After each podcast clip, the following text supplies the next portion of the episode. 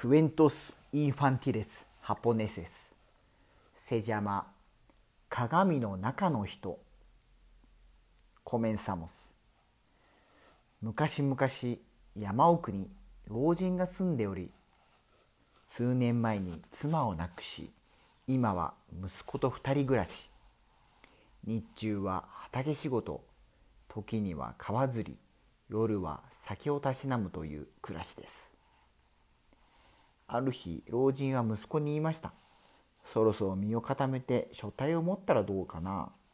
いいか？わしはじきに死に。お前は一人になる。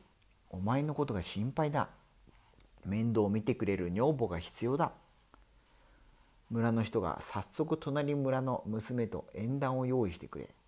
娘は若くて大層美しく一目で取り込んだり見合いの後息子は結婚することに決めました。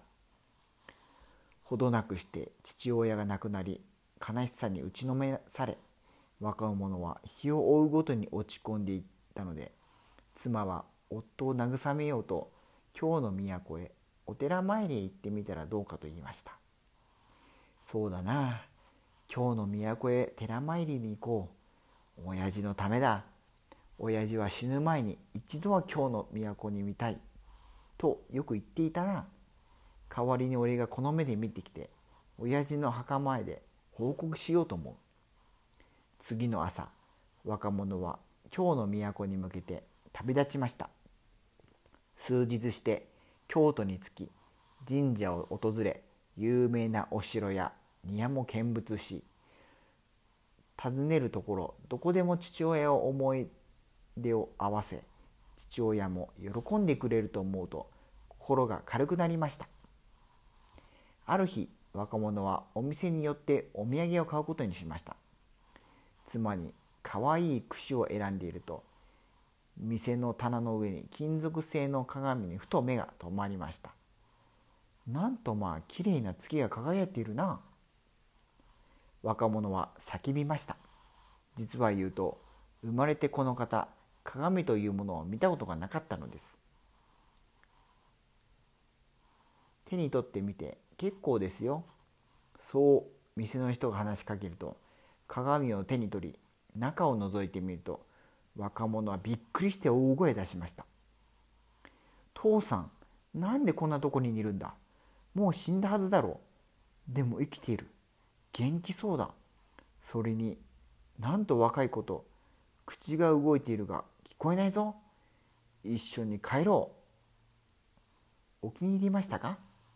素晴らしい鏡でしょう。若者は父親が見ず知らずの人に持っていかれるのではないかと心配になり財布から持っていたお金を全部出して鏡を買いました。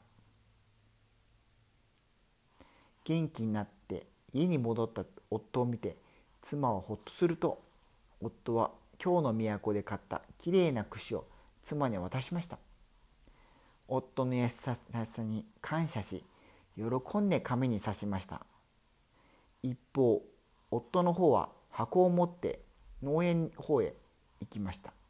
それからずっと夫の様子がおかしく毎朝毎晩農園に入りしばらく出てこなくなったり農家から夫の声が聞こえてきました。それは毎日続いているので若妻は心配でどうにもならなくなりました。どうしてその足毛に農家に行くのでしょう？ついに夫のいない留守に妻は農家に入り農家をくまなく見回すと農家の片隅に金属製の鏡を見つけました。妻には初めて見えるものなので恐る恐る鏡を覗み込むと女の人が見えました。としてまた女の姿を見て妻は思わず息を飲みました。涙が出てきました。女女がこの中にいるわ。分かったわ。農園に女を隠してるんだわ。こんなに若くて可愛い人。京都の舞妓なんか何かの違いかしら。頬は桃色で口紅は赤。素敵なこと。あら顔をしかめったわ。夫がこんな女を隠しているなんて私はなんとぬましい妻でしょう。それから夕方夫が戻ってきて家に足を踏み入れたの。妻が台所で座って泣いているのが気がつきました。どうした？何かあったのか？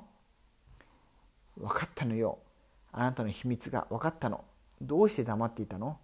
どうして農園にこっそり女を隠していたの？私と同じ傘を差してるわ。お前が私と同じものをあの女にもあげたのね。と。とても若くて可愛い女の子。女？バカバカしい。親父だよ。妻は立ち上がると大声で「お父さん？からかわないでよ私。この目で女の人を見たわ。私と同じ串を刺した女がいたわ。違う。親父だよ。有り金全部はたいて今日の都で買ったんだ。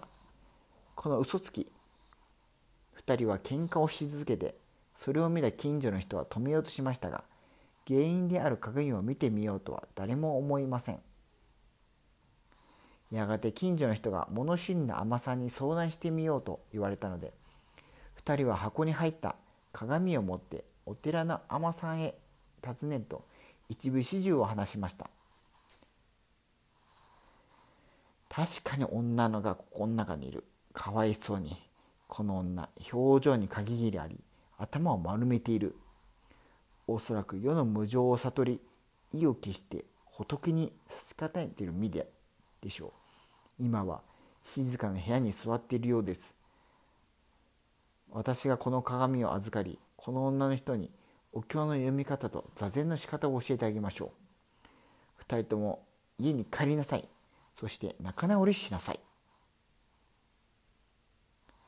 ねえ私の言う通りだったでしょ？